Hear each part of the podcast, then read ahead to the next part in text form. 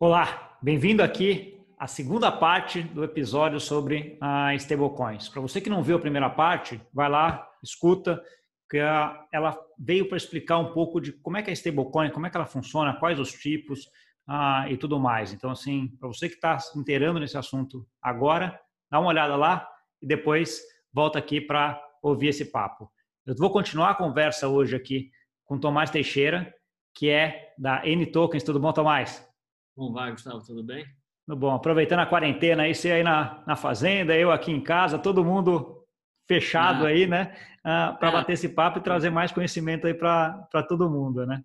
É isso aí, é isso aí. Eu queria, eu queria bater um papo agora, mas você explicasse para a gente como é que é, surgiu essa ideia de criar uma stablecoin de reais aí no Brasil. Como é que está sendo esse projeto aí? Como é que está desenvolvendo ele?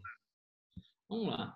É, primeiro, a, a, ideia de stablecoin de real, ela já surgiu no ambiente em que você tem, como a gente viu no episódio anterior, stablecoins já no mundo, você já tem alguns casos em que se mostrou claramente tem uma demanda de mercado tal, e não tinha nenhuma solução para o mercado de reais. Tá? Então, você tem é, uma, uma certa demanda conhecida, a gente tinha uma tecnologia que hoje em dia é global, no sentido de, de blockchain, no sentido de como fazer, e um histórico de mercado financeiro. Então, a gente achou que, que pode ser muito interessante fazer isso aqui no Brasil. Tá? Não, não tem nenhum impedimento o mercado brasileiro em si por fazer isso. Então, a gente acha que, que, que pode ter muito interesse. E é um caminho para uma economia digital, de certa forma. A gente, claro que está começando com um stablecoin, que é um produto, de certa forma, um pouco mais simples, porque você está falando de dinheiro e dinheiro não paga dividendo, dinheiro não tem default, ele não tem, ele não muda muito, né? Durante durante a sua existência, um real é sempre um real. Então você tem um pouco mais isso, mas está sendo uma experiência desafiadora, assim. Não tô, não é só porque tem stablecoin por aí no mundo que está sendo fácil, não. Pelo contrário, está sendo bem bem interessante, bem desafiador e muito inovador. A gente está se obrigando a inovar bastante. É. contar uma coisa também que a gente acabou não tratando no episódio anterior, mas que é importante. Assim, como é que você vê uh, alguns casos de uso para essa stablecoin de reais aí no Brasil, dessas stablecoins que você está tá criando? O que, que você imagina como sendo um ou dois ou três casos de uso dela? Ah, bom, assim, o, no sentido mais amplo, os casos de uso são para a economia digital. Tá?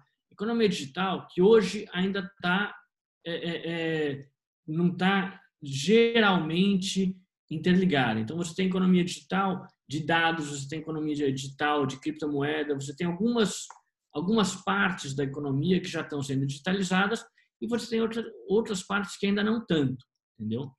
É, na prática, o que, que a gente vê de casos de uso? Você tem um mercado gigante, por exemplo, de remittance, de transferências internacionais. Tá? Em que pese todas as regras de câmbio que têm que ser respeitadas, existem por razões sérias, existem para para é, por questões de segurança, por questões legais, por questões monetárias também, você tem uma ineficiência grande quando você está falando em interoperabilidade entre sistemas financeiros de países diferentes. Problema esse que não existe no mundo das criptomoedas. Você hoje em dia você transaciona Bitcoin, Ethereum, igualmente entre Portugal, Brasil, Japão é, é, e Rússia, instantaneamente, todo mundo ao mesmo tempo, no mesmo mercado. Então, assim, essa instantaneidade que a gente não vê hoje no mercado de câmbio. O mercado de câmbio, hoje em dia, com suas diferenças, mas em grande parte, demora dias para liquidar uma operação. Você não interage imediatamente, diretamente com, com, com, outras partes do mundo ao mesmo tempo. Você tem, você tem situações que você tem, por exemplo, você tem feriados nacionais diferentes, horários nacionais diferentes. Então, se você quer transacionar com alguém na Austrália, qual, quando você vai pegar dois bancos abertos, um no Brasil e outro na Austrália? É uma coisa que, assim, que é um problema sério para o mundo pré-cripto e, pré, e não digitalizado. Então, um primeiro caso de uso é você justamente transpor esse limite, que você, uma grande vantagem disso são transferências internacionais de recursos. Tá? Então, ou se não exatamente as transferências, porque as transferências continuam sendo câmbio, a interação entre sistemas mundiais. Isso é uma coisa que, sem dúvida, tem um caso de uso. Você tem um outro caso de uso que tem um apelo muito grande, até como cidadão, assim, eu, eu, eu, eu acho interessante, que é a facilidade e o custo que você tem para você manusear essas contas e, e essas moedas. Então, hoje em dia, você consegue muito facilmente, quem tem um smartphone consegue abrir uma carteira digital e ter um saldo em uma stablecoin, em uma moeda de, de real, no nosso caso, em questão de minutos, com um custo hum, praticamente zero, você consegue ter uma conta em que você vai ter os seus recursos e conseguir usar ele no, no, momento, no momento futuro. Que é boa parte do uso de dinheiro no Brasil. Você, claro que você tem essas economias, você tem a poupança familiar, você tem essas coisas que são que funcionam a longo prazo, mas boa parte do que interessa é que você trabalhou, você está recebendo e você vai usar durante o mês para pagar suas contas. Para esse uso, você tem uma democratização possível com moeda digital que é muito difícil você atingir com o sistema de hoje entendeu? De bancos, você tem que abrir a conta em banco, manter a conta em banco é caro, é demorado, é, não é super amigável, às vezes, entendeu? Então, você tem, ainda no Brasil, uma parcela grande da população, e não digo só os informais, mas, assim, especialmente os trabalhadores informais, os trabalhadores autônomos, aqueles que fazem é, é, serviços na sua casa, que você tem uma dificuldade grande de ter conta de banco. Então, esse é um apelo que assim a gente busca também atender, que acho muito interessante para o Brasil, para bem a verdade. Aí, aí você tem dois casos que são bem, bem interessantes, né? O caso de uso de câmbio, né, que é um pouco desse que você falou aí no mercado, ainda é muito uh, complexo, né, e muito uh, não interligado, né, por, por as razões que você comentou e um caso de caso mais interno, né? Que é esse caso aí que você comentou de, de pagamentos uh, nacionais e de ter muita gente utilizando dinheiro ainda, principalmente no Brasil, né? Grande parte dos pagamentos é feito é. em dinheiro, mas quem usa dinheiro, a grande maioria tem celular, né? Então assim, uh, você ter um token que você colocaria no wallet, uh, que nem o token que vocês estão desenvolvendo, você poderia pagar tudo com celular, né? Essa é, um, essa é a ideia, né? E é mais seguro, de certa forma, porque assim, você tem uma conta ali que é, é mais seguro do que você botar um salário no bolso em dinheiro e sair na rua. Que é uma loucura você pensar isso, entendeu? E estamos falando em, em, em lugares que se a pessoa tem um celular, muitas vezes ela usa o celular para coisas básicas, para trabalhar, para arranjar o trabalho, para falar com a família. Então ela já tem, já é um objeto de uso cotidiano, entendeu?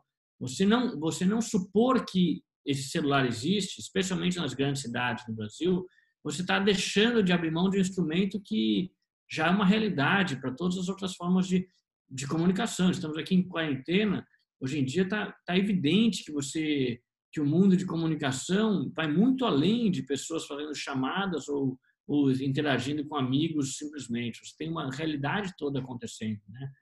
Então, assim, isso é um uso que a gente espera é, que vá crescer e que vai trazer muitos benefícios para quem estiver no Brasil usando essa tecnologia. Entendeu?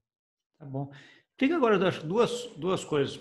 Dizer, vou deixar a segunda pergunta para frente. Uma primeira pergunta que acho que ela já vai demandar um pouco de uma explicação, talvez um pouco mais longa.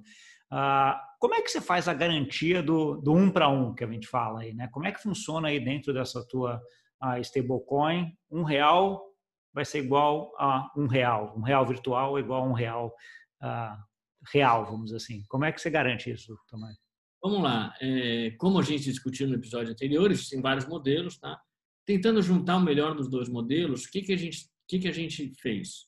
A gente faz um modelo em que a garantia nominal existe por depósitos em contas segregadas de reais, em, em contas que o valor garantido e supervisionado pelo Banco Central. Tá? O que, que eu quero dizer com isso? O depósito é segregado, não é uma conta que fica em nome da N-Tokens. A N-Tokens não tem acesso direto a esse valor. Esse valor tem fim exclusivo de resgate dos tokens. Então, a primeira questão é que a gente toma cuidado é vamos garantir a paridade nominal. É um para um mesmo. Então, aconteça o que acontecer, no, futuro, esse token vai ter um real lá guardando para ser resgatado. A segunda parte de, de, de que a gente está fazendo questão de deixar claro é a questão de governança e transparência. Então, assim, não só existe isso, mas essa conta não está no nosso nome, essa conta é administrada por um sistema de conta de garantia, ou conta escrow, como é conhecido, em que a finalidade é exclusiva e separada da existência da empresa N tokens, da nosso, do nosso dia a dia, não comunica com nossos usos cotidianos. E, além disso, a gente está buscando transparência. Como que a gente está buscando transparência? Todos os agentes que podem interagir com essa conta reserva têm acesso a uma API diretamente com as informações da conta. Isso é ajudado pelo movimento que está acontecendo de Open Banking no Brasil. O Banco Central está fazendo um belíssimo trabalho nesse, nesse sentido de, de Open Banking, pagamento instantâneo. Tudo isso é uma coisa que está indo muito a favor de você ter uma maior digitalização disso. Mas esse movimento de Open Banking, no nosso caso, facilita muito, porque eu consigo. Bom, quem viu outro episódio pegou o seu, o seu cenário curioso do, do cara filmando o cofre de ouro. Eu não preciso filmar a conta bancária, mas se eu te der uma API em que você consegue consultar o saldo da conta bancária, você tem instantaneamente, 24 horas por dia, acesso a toda a movimentação lá. Se você tem acesso à movimentação da conta bancária e, por definição, as informações do token, você tem acesso a toda a movimentação do token, criação, emissão, transferência dos tokens no blockchain, você tem transparência total do sistema que está acontecendo. Então, assim, a gente está tentando fazer um sistema que seja seguro, que tenha credibilidade total perante, perante os usuários e que absolutamente a gente respeite todas as regras de, de melhores práticas de mercado, de custódia terceirizada, de é, administração fiduciária, de toda a, a segurança possível para os usuários ficarem tranquilos que aquele token vai valer aquele real. Entendi. É, é, eu, eu achei interessante a tua divisão aí, que é, tem uma divisão entre fazer o negócio correto e mostrar para todo mundo que você está fazendo o negócio correto. Nessa Mas é fundamental. Mas é fundamental, entendeu? Não é só a mulher de César, mas é, é fundamental porque no caso de dinheiro, a credibilidade vai além de existir aquela, aquele lastro.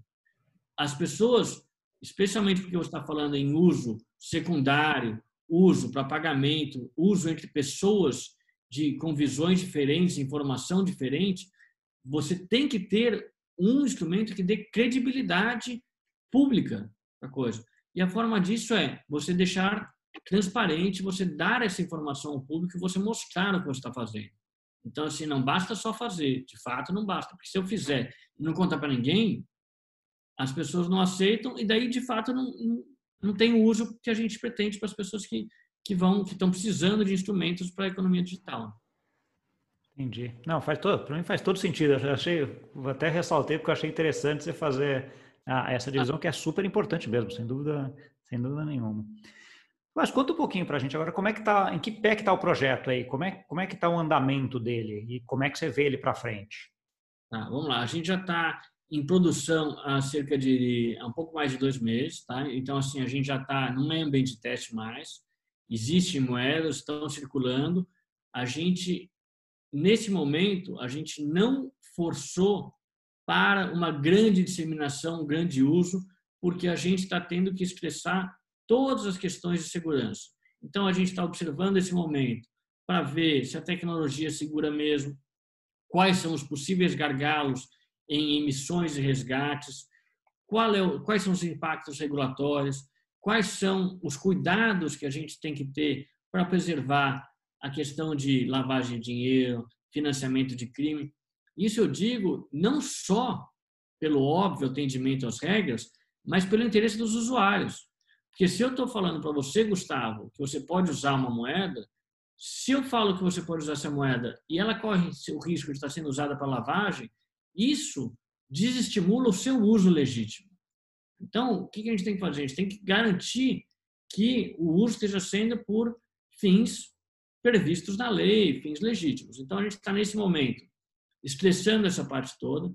Estamos observando muito com, com atenção o movimento do Banco Central, como eu disse, de Open Banking, de pagamentos instantâneos, e mais recentemente, o movimento do Banco Central abrir um sandbox. Tá? É, talvez não seja todos, todo mundo que esteja assistindo que conhece isso, mas o sandbox é um conceito que foi é, inicialmente mais, mais, desenvolvido na Inglaterra, já há alguns anos, ele já tem algumas rodadas feitas, tá? mas em que é um modelo em que o regulador ele permite um acesso limitado, um acesso em que você consegue controlar os efeitos e a dimensão de, uma, de, um, de um instrumento, de uma tecnologia, mas sob a ótica do regulador, com alguma flexibilidade e alguma adaptação. O que, é que eu quero dizer com flexibilidade? Existem casos em que a regulação atual não previu consequências da tecnologia que existe hoje. Hoje, a inovação tecnológica, a gente está falando de criptomoeda, então, principalmente por questões de criptomoeda, mas não só, por você tem questões também de telecomunicações, trabalho remoto, trabalho remoto internacional, você tem várias é, é, consequências tecnológicas do, da inovação dos últimos anos que não estão previstas na lei. A lei não, não, não, não simplesmente não previu que seriam que existiriam questões. Então, essas questões, esses pontos em que não há provisão legal para a realidade tecnológica, você pode ter o, o, o resguardo do regulador para, com cuidado, fazer testes e fazer exercícios de inovação. Tá? Então, é o que a gente está buscando é justamente, com todo o resguardo, a regulação, com todo respeito à lei que existe, tentamos fazer inovação tecnológica. No caso, com dinheiro, então, no caso, evidentemente, a gente está buscando a ajuda do Banco Central para isso, buscando, enfim, é, é, o resguardo do, do, regulador central do Brasil nisso. Tá Nesse bom. momento, eu falo. É, é uma pergunta. Então, assim, quem está já estão em produção, já está já tá funcionando, apesar de não estar tá ainda widespread, vamos dizer assim, vocês não estão coisa, é, mas quem está escutando a gente que queira entrar ou saber mais ou testar, ver como é que funciona, até para já começar a ver, como é que faria hoje? Vamos lá. Quem está entrando hoje, bom, o, o, o, site a gente passa, mas é ntokens.com, depois a gente a gente é, eu vou colocar aqui, aqui embaixo, em algum lugar aqui eu coloco, vou deixar. É, mas hoje em dia o pessoal já pode é, é tendo feito o devido know your customer, o devido reconhecimento, pode comprar, ou seja, depositar reais, receber os tokens, ver a emissão, usar. Hoje, nosso token é emitido na rede Stella, que é uma rede de blockchain desenvolvida especialmente para pagamentos, ou seja, ela é uma rede é, com foco em, em mercado financeiro, em ativos financeiros e em atendimento às práticas de dinheiro. O que, eu quero dizer com isso? Diferente de uma rede Ethereum, por exemplo, que é uma rede muito interessante, que é muito boa para smart contracts, é muito boa por ser um uso amplo do, da, do que você pode fazer dentro do Ethereum, o Stellar ele é mais restrito, mas ele é feito para movimentação de valores financeiros. Então, isso facilita muito que você tem padrões que você consegue transitar entre sistemas diferentes e dá mais interoperabilidade para o caso stablecoin, para o real virtual. Então, assim, é, já pode usar, já tem wallets que aceitam, a Lobster aceita, a Keybase aceita, o StellarX já está negociando. Então, assim, já dá para usar. Hoje a gente não fez um esforço comercial para que estabelecimentos comerciais, para que tenha um uso disseminado, justamente porque a gente tem todo o cuidado com a questão regulatória. Então, a gente tem que resolver também todas as questões desses estabelecimentos, quais são as implicações para eles, quais são as implicações para todo mundo envolvido, como que como funciona isso. Mas já pode usar, já pode testar, já pode ver que funciona, enfim, já tá tá, tá bem interessante o funcionamento dele. Tá? Boa. Ótimo, Tomás. Estamos chegando no final aqui. Eu queria que você desse assim, lá, uma última mensagem aí, né, do que, que você vê desse mercado e como é que você vê a Nitokens desenvolvendo nos próximos seis meses, anos para frente, né? Como é que você, que você vê isso? Ah, o, contato você já deixou aí, né? Mas eu vou deixar aqui depois ntokens.com aqui embaixo também. Mas fala para a gente como é que você vê a se desenvolvendo daqui para frente. Claro, é, olha, stablecoin como como é, uma representação de dinheiro é uma infraestrutura. É o primeiro passo de toda uma camada de interoperabilidade muito maior que vai acontecer. Tá? A gente hoje a gente fala de pagamentos, de, de stablecoin, de dinheiro, mas você tem todo um mundo de economia que está sendo digitalizado. E eu não digo só de pagamentos e cadeias de, de suprimentos que você tem de pagamentos, mas você tem ativos digitais.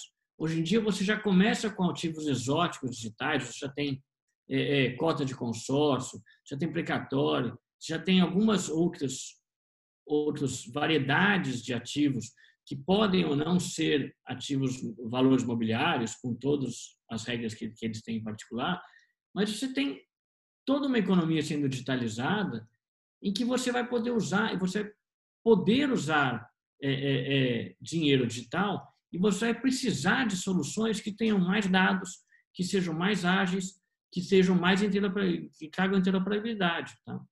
Então, hoje a gente já está falando em interoperabilidade de dinheiro, mas já estamos estudando e vamos em breve ter novidades sobre ativos digitais, sobre mercados de ativos é, é, que são tokenizados, ou seja, que você existe uma representação do ativo da economia real numa economia digital.